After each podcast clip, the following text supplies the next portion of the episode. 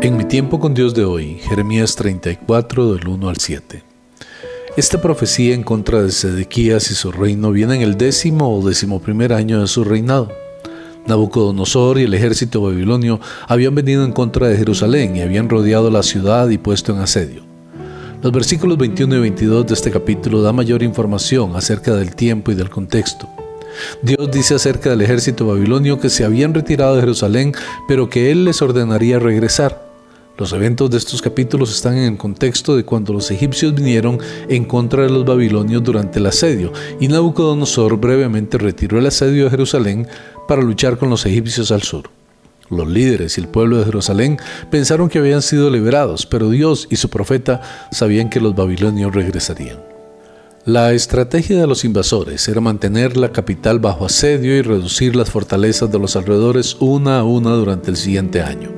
Cuando solamente Laquis y Aseca permanecían, parecía que una esperanza de escape se vislumbraba, mientras la noticia del acercamiento de un ejército egipcio al mando del faraón Opra, que está en Jeremías 44:30, había llegado a la capital probablemente al final de la primavera o a principios del verano del 588 a.C.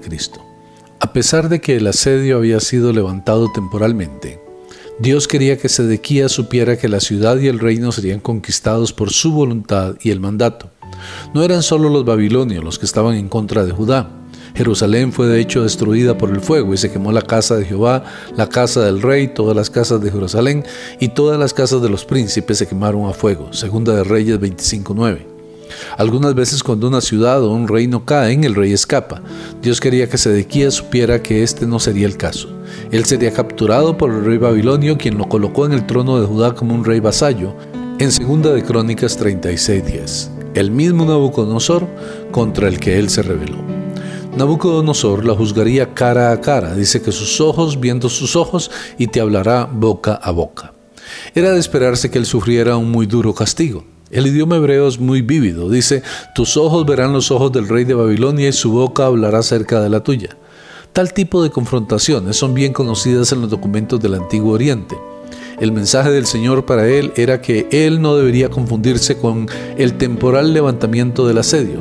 En esta situación no había esperanza recordando lo listo que está Dios para retirar amenazas como en Jeremías 18:8 al 11, y la clemencia de Nabucodonosor a Jeremías por su predicación de rendirse, que está en Jeremías 39, 11 y 12, hace que nos preguntemos si incluso en este punto Sedequías pudo haber encontrado misericordia de Dios si tan solo se hubiera arrepentido.